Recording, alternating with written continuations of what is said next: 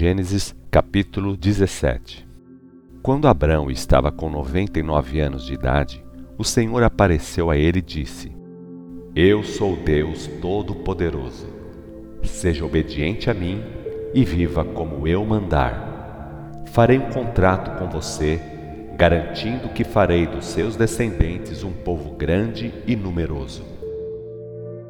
Vendo que Deus falava com ele, Abrão se lançou ao chão, rosto em terra, e disse Deus: O contrato que faço é garantia para você.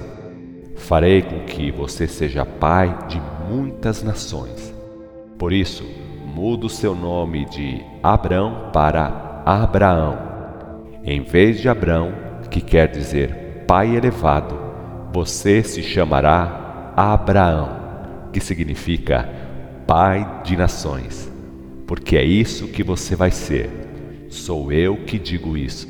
Darei a você milhões de descendentes que formarão muitas nações.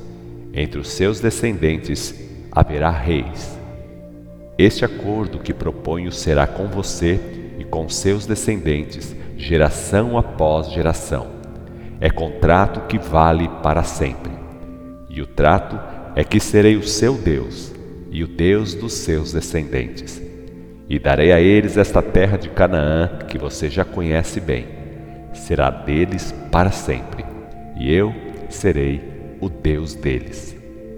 Agora veja a sua parte no contrato. Disse Deus a Abraão: Você terá de obedecer aos regulamentos do contrato. O primeiro ponto é que você mesmo e todos os seus descendentes do sexo masculino têm de ser circuncidados. A circuncisão será o sinal do nosso contrato. É prova de que você e os seus descendentes aceitam o meu contrato. A circuncisão será feita quando o menino tiver oito dias, e todas as pessoas do sexo masculino terão de ser circuncidadas. Isto vale também para os escravos tanto para os nascidos em casa como para os comprados de fora. Este regulamento é permanente para todos os seus descendentes. Quem não obedecer será cortado do povo dele, porque desobedeceu aos termos do meu contrato, quebrou a minha aliança. Deus continuou falando. Sarai também vai mudar de nome. Ela se chamará Sara, que quer dizer princesa. Abençoarei Sara e darei a você um filho dela. Sim, abençoarei Sara e farei que ela seja mãe de nações. Muitos reis estarão entre os descendentes dela. Então Abraão se lançou ao chão em atitude de adoração, mas estava rindo por dentro, sem poder acreditar. Eu, pai, pensava ele, eu, com 100 anos de idade vou ser pai. E Sara, com 90 anos, vai ter uma criança. Abraão disse a Deus: Ah, sim, de certo vais abençoar Ismael. Não, não é isso, disse Deus. O que prometo é que Sara mesmo, a sua mulher, vai ter um filho, e você deverá dar a ele o nome de Isaque, nome que significa ele riu. E firmarei o meu contrato com ele e com os descendentes dele para sempre. Não quer dizer que eu vou esquecer de Ismael. Como você pediu, eu abençoarei Ismael e farei que ele tenha muitos descendentes. Doze príncipes estarão entre os descendentes dele. Ismael será o pai de uma grande nação. Mas o meu contrato é outra coisa. A minha aliança será com Isaque, e ele vai nascer daqui a um ano. Terminada essa conversação, Deus se retirou. Imediatamente, Abraão tratou de obedecer ao que Deus tinha mandado. Naquele mesmo dia, fez com que todos os meninos e homens da casa dele fossem circuncidados. Foram operados Ismael e todos os escravos, os nascidos em casa e os comprados de fora, como Deus tinha mandado. Nessa ocasião, Abraão tinha 99 anos e Ismael tinha 13. os dois foram circuncidados no mesmo dia, como também todos os meninos e homens da casa de Abraão, incluindo os escravos todos, os nascidos em casa e os comprados de outra gente. Gênesis capítulo 18 Abraão morava no bosque de carvalhos de Mamre. Um dia o Senhor apareceu de novo a ele e foi assim. Na hora mais quente do dia, Abraão estava sentado junto da entrada da tenda. De repente viu três homens de pé ali perto e depressa correu até onde estavam e deu as boas-vindas a eles. Senhores, disse Abraão, tenham a bondade de ficar aqui e descansar um pouco. Vou mandar trazer água para que se refresquem. Descansem à sombra desta árvore. Vou preparar uma refeição para que ganhem novas forças para a viagem. Está bem, disseram eles. Aceitamos. Pode fazer o que disse. Abraão correu à tenda e disse a Sara: Faça depressa uns pães para várias pessoas. Use a nossa melhor farinha. Depois ele mesmo foi ao pasto, escolheu um belo novilho e mandou um criado preparar carne para o almoço dos três hóspedes. Tudo pronto, Abraão levou comida aos homens serviu também coalhada e leite, e ficou ali debaixo da árvore fazendo companhia a eles enquanto comiam. Onde está Sara, sua mulher? perguntaram eles. Está ali na tenda, respondeu Abraão. Um deles disse: Daqui a um ano tornarei a visitar vocês, e então Sara terá um filho. Sara estava na entrada da tenda atrás dele e escutou o que disse. Abraão e Sara eram muito velhos. As condições físicas de Sara já não permitiam que ela tivesse filhos. Por isso, Sara riu por dentro, pensando: Uma velha como eu ainda vai ter a alegria de ter um bebê? E com o marido mais velho ainda? O Senhor disse a Abraão: Por que Sara riu? Porque pensou ela: Como pode uma velha como eu ter um filho? Por acaso existe alguma coisa difícil demais para Deus? Pois torno a dizer: no ano que vem voltarei aqui e Sara vai ter um filho. Ao ouvir isso, Sara ficou com medo, mentiu, dizendo: eu, eu não ri, não. Mas o Senhor disse a ela: Não diga isso, você bem sabe que riu. Enfim, os homens foram embora tomaram a direção de Sodoma e Abraão foi com eles até uma certa distância. Será que vou esconder o meu plano a Abraão? perguntou o Senhor. Pois Abraão virá a ser uma grande nação. Além disso, ele vai ser instrumento de bênção para todas as nações da terra.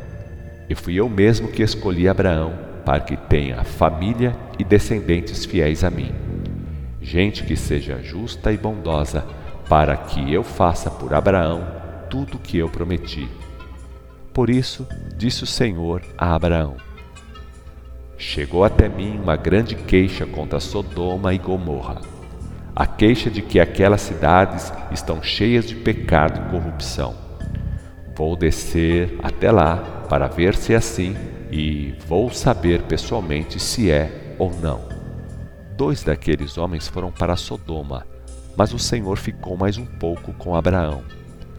Abraão chegou perto dele e disse: O Senhor seria capaz de matar bons justamente com os maus?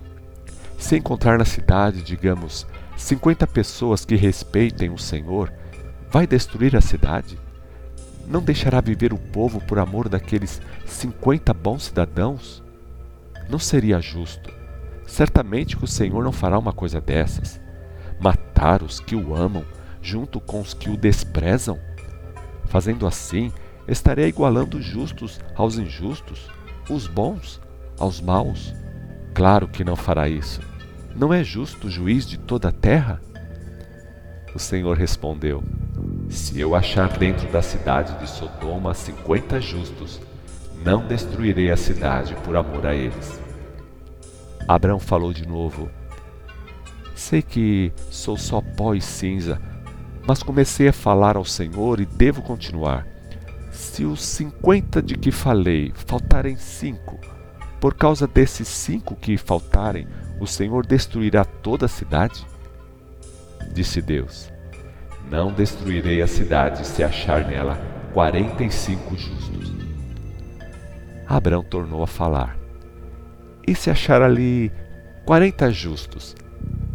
Respondeu o Senhor: A cidade não será destruída por causa dos quarenta.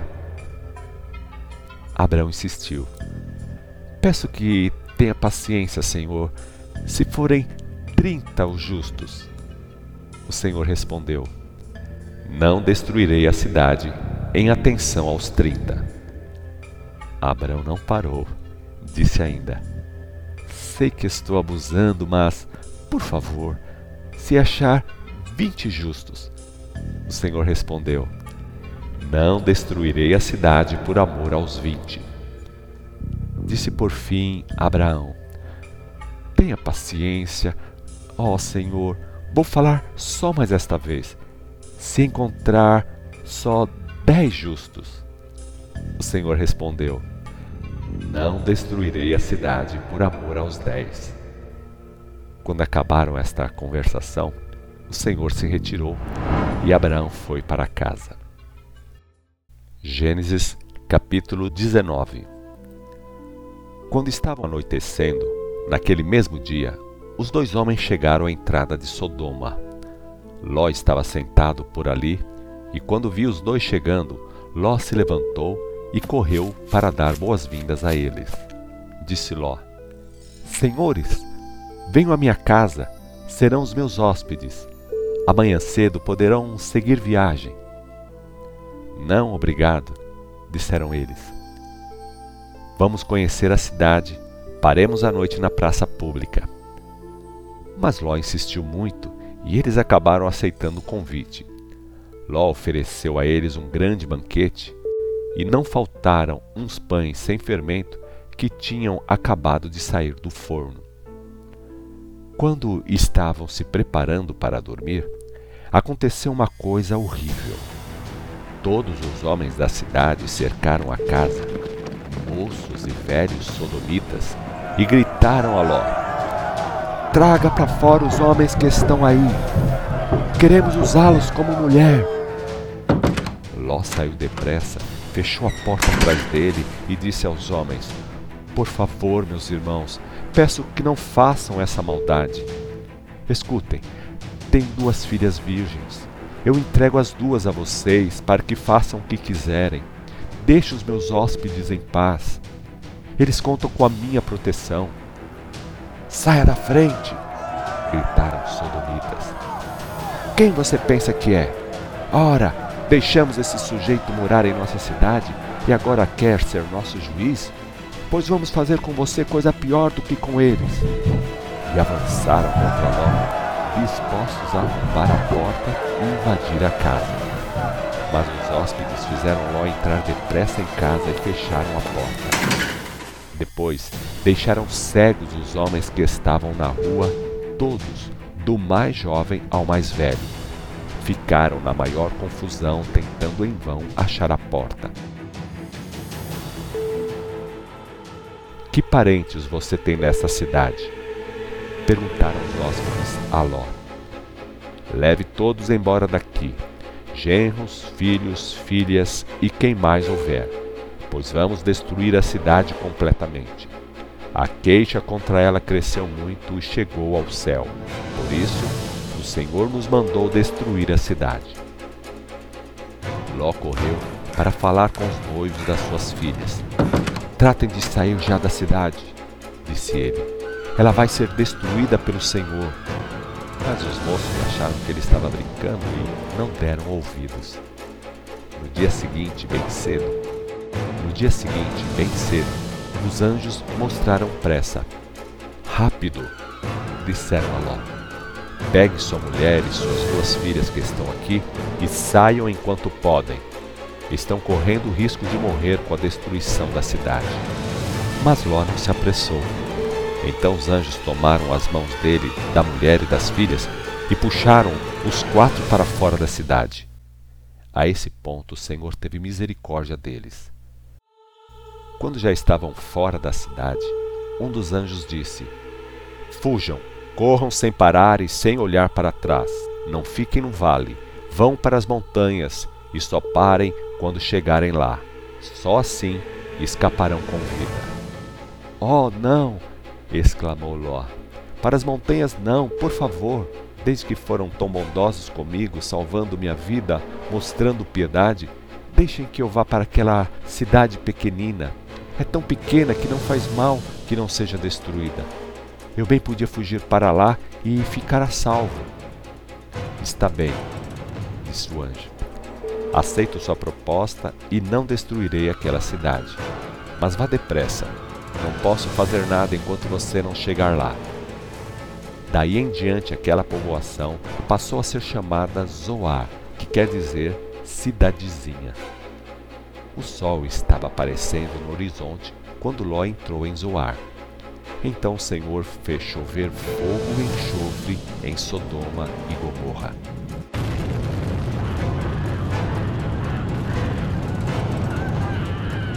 Destruiu completamente Sodoma, Gomorra e as demais cidades da planície.